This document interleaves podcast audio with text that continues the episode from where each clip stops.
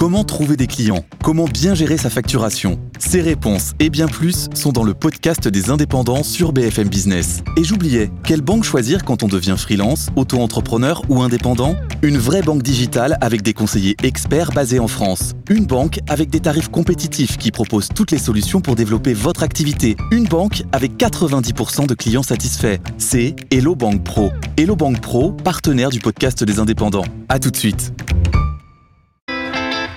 BFM Business présente l'émission qui vous sort de votre boîte. Happy Boulot, le MAG, leur closier. Bonjour à tous et bienvenue dans Happy Boulot, le MAG. Absentéisme, coup de mou, irritation, la cinquième vague dans les entreprises. C'est un peu dur en cette rentrée 2022. On va tenter de vous remonter le moral. Notre premier invité, Pierrick Brenier, président de Coesio. Il se définit lui-même comme le président d'Ambiance Générale. Il va nous expliquer tout ça. Et puis on sera aussi avec Eric Albert, cofondateur de YouSide. Pour lui, il n'y a que des opportunités dans la crise. Il va nous expliquer lesquelles. Et puis on va parler des stagiaires et des alternants. C'est dur de s'intégrer dans une entreprise. Laurent Labbé, fondateur de Choose My Company, va nous donner ses conseils. Happy Boulot, le MAG, c'est parti. BFM Business, Happy Boulot, le MAG, l'exécutif de la semaine. Et notre exécutif de la semaine, c'est Pierrick Brenier. Bonjour, président de Coesio. Coesio, c'est une PME de services numériques, un groupe que vous avez lancé il y a 30 ans. Vous aviez euh, quelques salariés, euh, quelques clients, désormais 2700 collaborateurs, 180 agences. C'est une entreprise avec beaucoup d'entreprises dedans. Et vous, ce que vous aimez à dire, c'est que vous occupez de l'ambiance au travail. Vous devez souffrir un petit peu en ce moment. Bien bonjour à tous. Eh bien l'ambiance c'est ce qu'il y a de plus important à mon sens dans une entreprise. C'est pour ça que PDG pour moi c'est pas président directeur général mais président d'ambiance générale. Parce qu'il me semble que que l'ambiance c'est ce qui régit tout. En fait la relation interpersonnelle c'est ce qui fait tout dans une entreprise. Il se trouve que mon métier c'est l'informatique. On vend de l'informatique, du télécom, des solutions logicielles. Eh bien euh, notre actif ce sont les collaborateurs. On a que ça, on n'a pas de brevet, on n'a pas d'usine quoi. Donc euh, l'ambiance et la motivation de tous c'est c'est ça la vraie motivation. Enfin, la, Mais comment vous mettez, comment vous mettez euh, l'ambiance euh, au quotidien? Eh bien, l'ambiance au, quotidien, c'est la, la culture managériale. C'est comment écouter les autres, comment, comment faire en sorte de, de s'assurer que ça aille bien, euh, comment, comment faire que, que, que, les gens soient contents chaque jour. Donc, c'est du quotidien. Vous savez, de dire bonjour aux gens, de leur dire comment ça va, mais un vrai comment ça va et de leur dire merci quand ils ont fait quelque chose de bien. Et ça, c'est votre boulot de PDG. Vous considérez que c'est ça que vous devez faire vous au quotidien Moi, je suis le DRH de la boîte finalement, parce que c'est ce qu'il y a de plus important, c'est l'humain dans la boîte. Donc en fait, en fait, euh, vous en avez pas de DRH J'en ai plein parce qu'en fait notre organisation. J'en ai plein, mais c'est moi le DRH. Non, notre organisation, c'est une organisation euh, décentralisée avec euh, nombre de PME. En tout, on est 3000 aujourd'hui. Vous en avez racheté beaucoup. J'en ai racheté beaucoup. On a fait 80 hum. acquisitions, 180 acquisitions, pardon. Et l'idée, c'est quoi? C'est que l'essentiel de nos collaborateurs nous ont pas choisis on les a pas choisis. Et avec ça, il faut qu'ils nous aiment, il faut qu'on les aime. Et donc, euh, tout l'enjeu, c'est de les intégrer, de faire en sorte qu'ils soient contents de bosser avec nous tous les jours. Alors, vous faisiez des énormes événements d'entreprise, des grosses fêtes. Vous avez même eu les, Black Eyed comme quoi vous ne, vous ne reculez euh, devant rien, même si ça plaît à chacun. Euh, on pourra discuter des Black Eyed Peas, mais c'est un autre sujet. là, vous, vous, souffrez du coup de ne pas pouvoir faire d'événements. Ça, ça, nuit à vous, à votre vision, à votre stratégie en matière de ressources humaines? Ben oui, bien sûr. Alors, alors quand même, le dernier gros événement, c'est justement euh, le changement de notre marque. L'entreprise s'appelait euh, CPRO et on mhm. avait 27 autres marques. Et désormais, depuis le 18 septembre, on s'appelle Coesio. Et à cette occasion, on a fait un immense événement. Parce que changer de marque était important. Et une entreprise normale aurait invité ses 1000 plus gros clients. Et nous avons invité nos 2500 collaborateurs. Nous étions 2500 à l'époque. C'était le 18 septembre. Et on a fait un événement incroyable à Cannes. Et il y avait justement les Black Eyed Peas, un grand feu d'artifice. Et on a, et on a fait un, un, événement pour lancer ce plan stratégique et pour, et pour infuser notre culture d'entreprise à chacun. Et bien sûr, c'est mémorable. C'est-à-dire que vous créez du souvenir dans la tête de vos, entre... de, de vos collaborateurs, vous créez euh, un peu comme un cadeau, ils, ils, se souviennent de ça et ça les marque? Alors non seulement ça les marque, et puis ça, ça imprime un esprit d'appartenance, une fierté d'appartenance qui est, qui, est, qui, est, fondamentale. Et c'est d'autant plus fort aujourd'hui qu'avec euh, le télétravail, on perd un peu ce lien. Et donc de faire des événements quand on y arrive, eh bien c'est magique. cet événement était magique parce qu'on a rassemblé sous la même bannière l'ensemble des entités du groupe, l'ensemble des collaborateurs. Et là, c'était donc génial. Et, et, franchement, beaucoup de mes copains entrepreneurs me disent, mais moi, j'ai pas les moyens de faire des trucs comme ça. Bah oui. Et je leur dis, mais le ROI, il est incroyable. Alors pourquoi il est incroyable? Un événement comme ça, une soirée comme ça, assez coûteuse, Mmh. 2 millions. 2 2000, millions vous avez mis dans cette soirée. 2000 collaborateurs. 1000 euros par collaborateur. On Ouais. fait ça tous les 4-5 ans. Mais peut-être que certains auraient préféré une prime. Oui, mais justement, si vous faites 1000 euros par collaborateur, vous divisez ça par 4, parce qu'on fait ça tous les 4 ans, ça fait 250 euros, brut chargé, 12 euros par mois. Eh bien, eh bien, ce qu'on en a tiré en Mm. fierté d'appartenance, en non-turnover, en engagement, en, en fierté, en image euh, aussi pour les tiers, ben, c'était que ça énorme. vaut le coup, plus que C'est le coup. c'est pas que ça vaut le coup, c'est que, investissement que pas, énorme. je, je connais pas pour les collaborateurs euh, de retour d'investissement aussi bon. C'est quoi la prochaine fête alors? Eh bien, on va le 11 juin tous à Marrakech. Ah oui, Oui, en fait, l'idée, c'est qu'on devait aller à Marrakech, on n'a pas pu y aller. Donc, il fallait absolument qu'on fasse l'événement en Africaine. Du coup, ben, comme on avait tellement d'acomptes à Marrakech, bon, on va tous à Marrakech euh, le les, dimanche prochain. les 2700 collaborateurs. Exactement. Mais vous avez loué quoi? Eh bien, on a des, un pont aérien quasiment pour aller à Ah oui. Marrakech. Et, et là-bas, une grande fête euh, sera organisée euh, sur le thème d'un Burning Man en plein milieu du désert. D'accord. Donc il n'y a pas que les fêtes quand même euh, chez vous, chez Coesio. Il y a aussi une grosse politique d'actionnariat euh, salarié. Ça c'est important. Vous avez même reçu le prix, euh, un prix sur euh, sur l'actionnariat salarié. 65% je crois de chez de vos collaborateurs euh, ont, ont des actions. C'est- important, ça permet de garder les talents. euh, tout le monde veut des actions ou faut un peu forcer la main? Alors déjà, quand on est entrepreneur, propriétaire de son entreprise, donner son capital, c'est ce Mm. qu'on a de plus précieux. Donc si on le fait, c'est qu'on a une conviction personnelle forte. Et quand je lance ça il y a six ans, je me dis, bon, est-ce que j'en tirerai un réel bénéfice? Concrètement, on voit des gens plus attachés, plus motivés, à éteindre la lumière, à partager euh, l'entreprise. Et avant, on avait une des valeurs qui disait, comportez-vous comme si vous étiez copropriétaire de l'entreprise. Bah maintenant, c'est plus simple, vous êtes copropriétaire. Donc c'est notre entreprise, c'est pas mon entreprise. Et donc ça, ça change beaucoup de choses. Et puis ça permet aux gens de, de se projeter. Il y a plein de patrons de boîtes qui sont extrêmement réticents à ouvrir euh, leur capital, à le partager à leurs salariés. Euh, Vous dites ça, ça vaut le coup. Ben, je sais, la Ça plupart, change l'état d'esprit des la salariés. plupart de mes copains entrepreneurs, j'en connais aucun, qui, qui, qui a pris Ouais. le chemin que j'ai pris. En tout cas, moi, je regrette pas. Je suis content d'avoir fait ça. Et je suis content de, de Moi, je ne partager comprends aussi. pas. Vous voyez, je ne comprends pas comment on peut, euh, on peut refuser d'ouvrir son capital pour faire participer ses salariés et monter l'engagement. Vous leur dites quoi, vos copains Eh entrepreneurs ben, eh ben, je, eh ben, je leur dis, euh, je leur dis, mesure le bénéfice que tu en auras euh, et, et- et mesure, mesure ça concrètement. Et donc, et donc, il y a 200 ETI en France seulement qui ont mis en place un FCPE. Hum, Euh, c'est rien. C'est rien, c'est rien. Et, et moi, je milite pour qu'il pour, pour y en ait de, de plus en plus. Et, et- et je trouve ça très vertueux. Gros événement, actionnariat salarié et au quotidien, du coup, avec des salariés qui, chez vous, sont quasiment 100% télétravaillables. Qu'est-ce qu'on fait pour faire euh, de l'unité et pour faire corps? Alors, ils sont pas 100% télétravail, très- télétravailla- ont ont des métiers télétravaillables. En fait, on est 3000. On va dire qu'il y en a une grosse moitié qui Ouais. peut faire du télétravail et les autres sont chez les clients, dans les entrepôts, euh, à aller dépanner les clients et aussi à faire des colis, par exemple. Eh bien, eh bien, euh, ceux qui font du télétravail viennent de temps en temps quand même euh, au bureau. Ben, ces moments-là sont importants. Et puis, on peut aussi faire des choses fun euh, en visioconférence.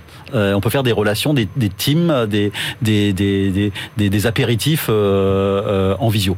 Bon, bien sûr, c'est beaucoup, beaucoup moins sympa que de se retrouver tous ensemble. Mais vous avez fait des événements internes aussi chez vous. Vous m'avez parlé d'une capsule. C'est ça.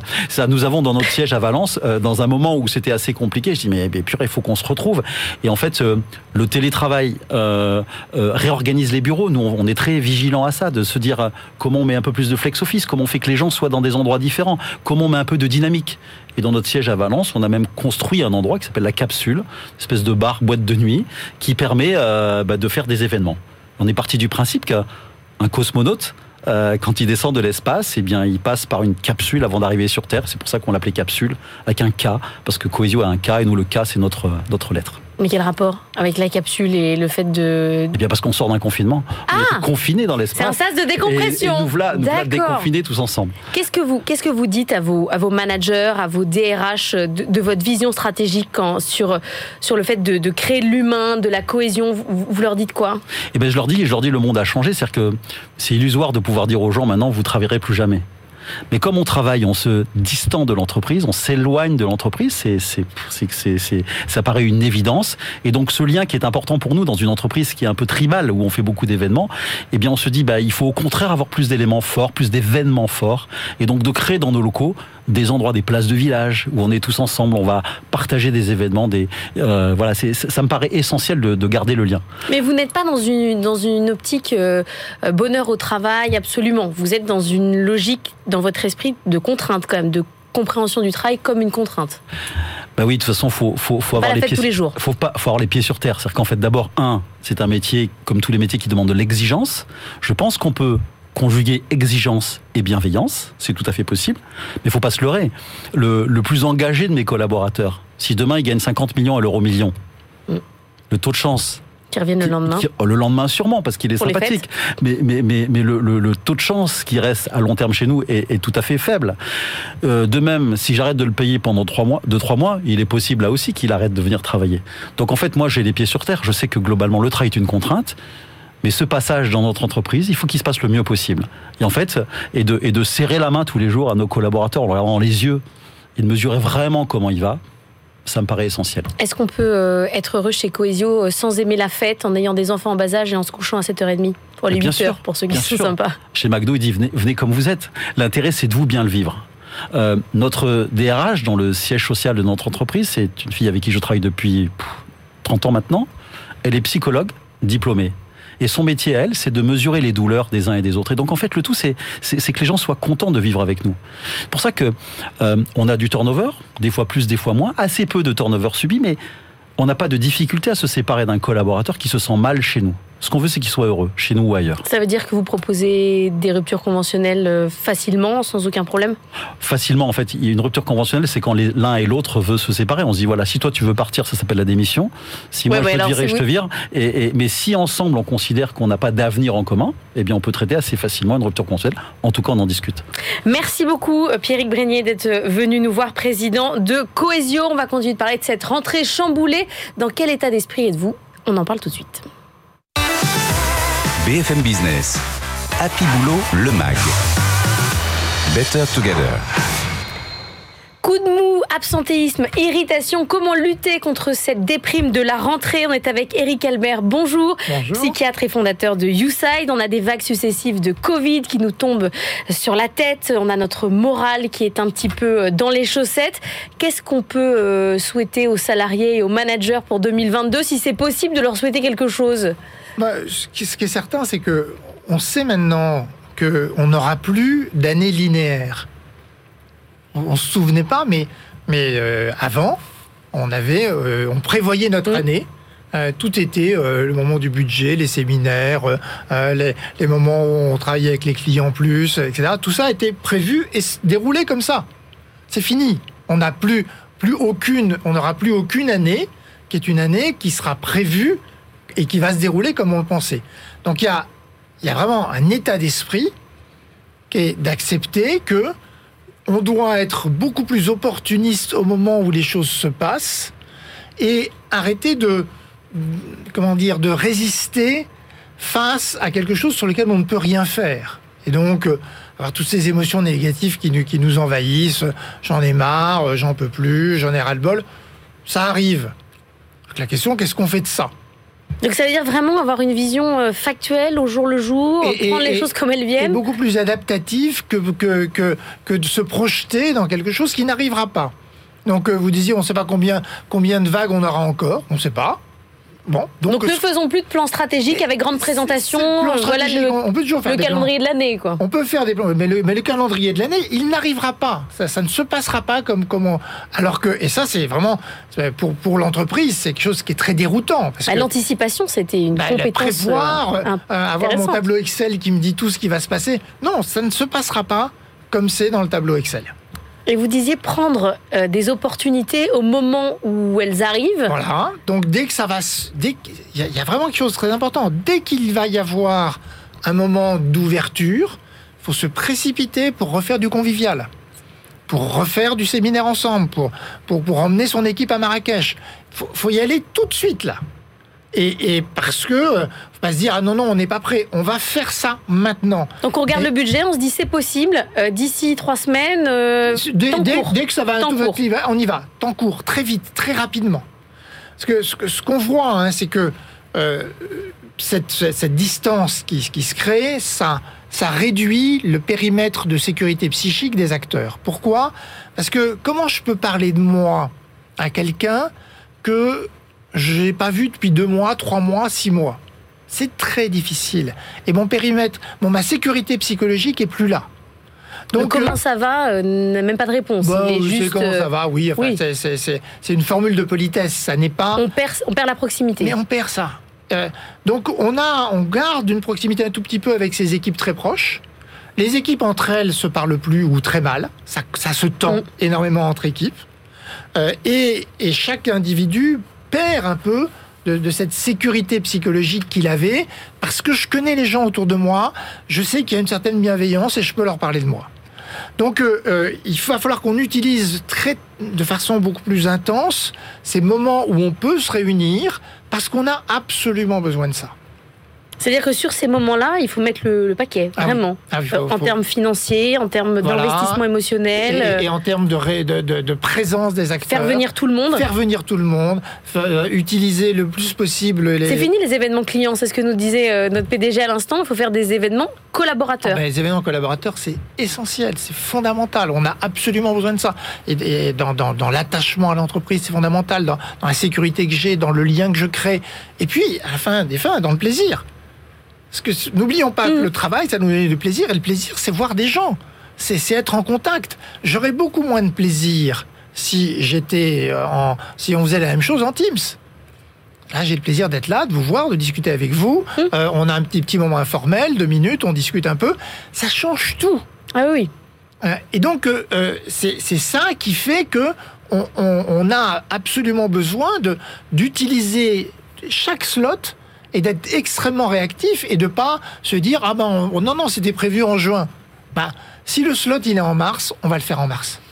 Il y a pas, je sais bien que vous n'êtes pas le Père Noël, euh, Éric Albert, mais qu'est-ce que ça nous a apporté quand même, euh, cette crise?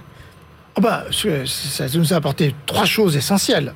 D'abord, euh, on est beaucoup plus euh, attentif à la dimension environnementale. Ça nous a fait prendre conscience collectivement de ça.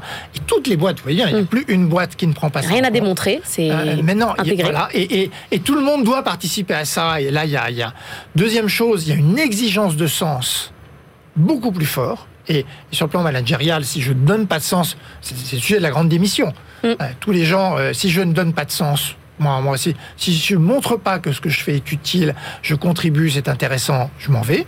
Et puis, troisième point, on réinvente complètement le management. Ça, c'est merveilleux. Alors on en est où on dans cette on réinvention eu- du on management n'a jamais eu une période où on réinventait comme ça le management.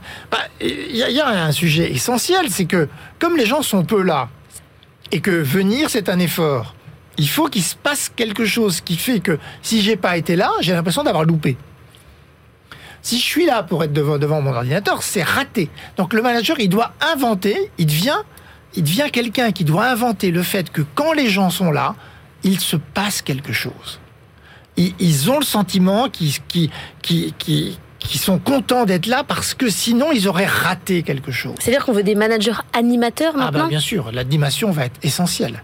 Euh, euh, la, la, la, dynamique collective, le, le, le- la, convivialité, l'informel, le, le, le- le plaisir relationnel, l'élaboration ensemble. Euh, euh, me sentir partie d'une intelligence collective. Comment est-ce que je suis convaincu que si j'étais pas là, eh bien, cette, cette séance de créativité aurait été un peu différente. Mais ça veut dire un manager qui a un espèce de plan de développement euh, humain euh, à côté de son plan stratégique. Ah bah, euh, ça c'est sûr, il doit avoir un plan de développement humain, il doit être extrêmement euh, justement attentif à chacun, comment chacun se sent intégré dans quelque chose, comment il a créé des liens et il les entretient avec les autres, comment il participe, comment il est différent, euh, comment est-ce que sa différence nous intéresse. Voyez, c'est, l'intelligence collective, c'est basé sur, la différence des acteurs. Donc, euh, comment est-ce qu'ils s'expriment euh, tout- Toutes ces questions-là vont être au premier plan. Avec une part de rapport à l'innovation euh, un peu plus ouverte, parce que toutes les entreprises disent nous on adore l'innovation, c'est super, mais enfin elles luttent quand même en vrai contre le premier qui a une idée un peu farfelue. C'est-à-dire qu'il va falloir laisser plus de place à celui qui veut innover? Bah, encore une fois, je me sens utile, je me sens, euh, je sens que je fais des choses importantes quand, quand je contribue effectivement à faire bouger les choses. Si je suis juste un pur producteur, les purs producteurs, ils vont rester en télétravail. Et ils y seront bien. Ils y seront bien Finalement. et ils seront très à Mm. distance de l'entreprise. Et puis dès que quelqu'un leur proposera un peu plus d'argent, ils partiront ailleurs. Et ça, ça sera, ça sera un Mm. peu comme des travailleurs indépendants. Ceux qui veulent participer à l'aventure, bah oui, s'ils si, s'ils sentent pas qu'ils participent à quelque chose qui bouge, bah, Ça marche euh, pas. Ça marche pas. Merci beaucoup Eric Albert, vous avez remis un, un peu de baume au cœur. Moi ça m'a fait du bien cette Eh ben, conversation et de vous voir en vrai. Tant mieux. On va parler euh, des jeunes et euh, de ceux qui doivent s'intégrer aujourd'hui dans l'entreprise, les alternants, et c'est pas simple. BFM Business. Happy Boulot, le MAG. Business Case. Stagiaires, alternants, alternants, comment faciliter euh, leur intégration On est avec Laurent Labbé, bonjour, fondateur de Choose My Company. Vous avez fait euh, une enquête euh, à l'automne dernier, Happy Trainees 2021, où vous avez remarqué que 83% des stagiaires et des alternants sont satisfaits de leur entreprise. Vous m'auriez posé la question à moi, je vous aurais dit personne n'est content, et finalement, le chiffre n'est pas si mauvais. Non, non, les stagiaires et les alternants sont contents. Ça fait 10 ans qu'on a ce, ce baromètre Happy Trainees. Euh, et on analyse sur euh, six thématiques la motivation et la satisfaction des stagiaires et des alternants. Effectivement, cette année, c'est reparti. Euh, il y a eu un petit euh, trou d'air de deux ans, hein, quand même, avec le Covid, avec euh, baisse de la satisfaction. Mais là, on est à des niveaux euh, de satisfaction euh, qui sont très élevés. Les vacances de Noël sont passées, on est relativement sur une rentrée de la déprime. Euh, Vous pensez que là, si vous faites le, thermomètre euh, début janvier, c'est la même chose Ou le fait de retourner en télétravail, d'aller moins dans l'entreprise, c'est dur? L'enquête, elle dure toute l'année et en fait, on interroge les stagiaires à la fin de leur mission ou de leur euh, Ouais. à la fin de leur mission. Donc dire exactement janvier, je sais pas. Par contre, ce qui est important, c'est de savoir qu'ils sont bien accueillis par leur tuteur. Euh, On leur confie des responsabilités. Ils sont mis dans des modes de travail hybrides qui leur conviennent qui présentent des difficultés, il faut faire attention. Euh, et puis, ils rejoignent des entreprises qui leur proposent aussi de plus en plus de projets à impact sociaux ou environnementaux. Et ça, c'est des gros facteurs de motivation. Vous disiez justement que c'est mieux qu'il y a deux ans. Ça veut dire que l'entreprise a changé vis-à-vis de ces nouveaux entrants qui sont là pour des missions courtes? Alors, ils sont là pour des missions entre 3 mois et 2 ans, hein, pour les stagiaires les plus courts et les alternants les plus longs. Donc, euh, il y a vraiment une variété qui est, euh, qui est très large. Euh, les pratiques se sont améliorées. C'est-à-dire, la relation avec le tuteur s'est renforcée ou le maître de stage. La capacité du tuteur à fixer des objectifs, à accueillir l'étudiant, à lui donner du feedback, s'est nettement amélioré. Il y a eu aussi des fortes améliorations sur l'attitude des euh, managers. Il y a une très très forte pression en termes d'e- d'exemplarité vis-à-vis des femmes, vis-à-vis des personnes en situation de minorité. Euh, donc il y a un vrai sujet là. euh, C'est-à-dire presque qu'on s'est professionnalisé euh, tous, chacun. Quand on a un stagiaire, Oui. un alternant, on, on est beaucoup plus attentif. L'enjeu du programme de stage d'alternance est très élevé pour les entreprises. Il y en a deux. Un, c'est montrer que vis-à-vis de la jeunesse, on tient son rôle social, et ça s'est renforcé euh, notamment avec euh, la crise sanitaire et l'importance de la RSE dans euh, la performance extra-financière de l'entreprise. Et deuxième enjeu, c'est dans un contexte de guerre des talents qui est reparti depuis six mois, on est en pénurie d'emploi, c'est comment on attire et comment on recrute. Donc oui, les DRH, les patrons mettent la pression et forment les tuteurs pour bien s'occuper, bien intégrer, pour les deux raisons que je viens de, de- je viens d'expliquer. Est-ce que l'alternant, euh, c'est la pépite que tout le monde veut, un bon alternant qui va rentrer dans l'entreprise? Est-ce qu'ils sont aujourd'hui bien mieux valorisés qu'avant? C'est l'alternant et le stagiaire. hein. La- L'alternant, c'est un tout petit peu encore en retrait. Il y a deux fois moins d'alternants en France que de stagiaires. hein. C'est quand même des populations énormes. hein. C'est un million Ouais. et demi de stagiaires à peu près, 700 000 de- euh, d'alternants. Euh, mais un, un très bon stagiaire ou un bon alternant, oui, c'est une pépite, c'est un pré-recrutement, c'est un vecteur de réputation très fort. Euh, et c'est la preuve que l'entreprise, encore une fois, joue son rôle social vis-à-vis de la jeunesse. Avec une population d'alternants qui est euh, relativement disparate, enfin qui, qui, qui change. On a des alternants ingénieurs, on a plein de une typologie différente. Euh, vous me disiez en préparant, ils souffrent eux, ces alternants? Alors, ils souffrent, non, ils souffrent ils souffrent Petite pas, souffrance. si j'exagère un Petite peu. déprime. Voilà, ils sont un peu moins, Ralage. un peu moins satisfaits que les. Oui, c'est vrai, ils râlent un peu plus que les stagiaires. Ils sont un peu moins satisfaits pour deux raisons. Un, ils râlent de pas être considérés alors qu'ils ont un contrat de travail exactement de la même façon que les salariés. Ça, c'est un peu difficile. Et ensuite, le rythme de l'alternant. De l'alternance, pardon, est un peu difficile. C'est plus difficile de confier des missions à un alternant qu'un stagiaire. Un stagiaire, il va être là 3 à 6 Mm. mois pour une durée qui est, euh, qui est, c'est compact, c'est limité. On peut lui faire confiance, on peut lui donner des responsabilités. L'alternant, bah, il est là, il est pas là. En plus, les cycles peuvent euh, changer, etc. Ah zut, tu vas à l'école, euh, c'est pénible. Ah oui, j'avais oublié que tu allais à l'école. Ah mince, t'es pas là le mois prochain. Rien que pour l'alternance, c'est pénible à entendre et pour le tuteur à dire. Donc, oui, le, le rythme est un peu compliqué. C'est quoi pour vous euh, l'enjeu pour tous ces jeunes qui, re- qui arrivent dans des entreprises qui sont légèrement désorganisées, euh, avec du travail hybride? C'est quoi le conseil que, que vous donnez à ceux qui les accueillent? C'est euh, d'abord pour les entreprises de bien les intégrer, de bien leur expliquer la culture de l'entreprise. Ensuite, c'est l'autonomie et la responsabilité. C'est comment dans un contexte hybride, on peut laisser l'étudiant autonome tout en ayant des responsabilités. Et ensuite, c'est montrer euh, euh, dans le projet de l'entreprise et du pro, dans le projet du stage un impact social, environnemental, des attitudes qui sont exemplaires. Et ça, c'est un système de valeurs que les entreprises Mais ça veut doivent dire investir pour du les temps. étudiants. Beaucoup de. Il faut pas hésiter à investir du temps. Il faut investir du temps, il faut de la formation pour les tuteurs, il faut leur faire confiance parce que souvent les tuteurs aussi sont jeunes. Ça peut être une première expérience managériale pour eux, donc il faut leur faire confiance et les aider à, à accueillir ces jeunes. Qu'est-ce que vous répondez à ceux qui disent que les jeunes ne veulent rien, ne veulent rien faire? Bah que c'est complètement faux. Ils veulent faire plein de trucs, ils veulent découvrir l'entreprise, ils veulent participer euh, à la réussite d'un projet, ils veulent s'intégrer. C'est, euh, ils étaient malheureux comme les pierres et beaucoup plus que les autres d'être complètement en télétravail parce que euh, bah, il y a moins de cohésion pour eux et, ils ont envie de contribuer, ils ont envie d'avoir de l'impact. Donc euh, ils ont, ils ont pas du tout envie de rien faire. Non, c'est faux. Merci beaucoup Laurent Labbé. Aimez votre jeune quand il vient dans votre entreprise. Happy Boulot, le mag, c'est terminé pour aujourd'hui. Je vous souhaite un excellent week-end sur BFM Business et à la semaine prochaine. BFM Business, Happy Boulot, le MAG. L'émission qui vous sort de votre boîte.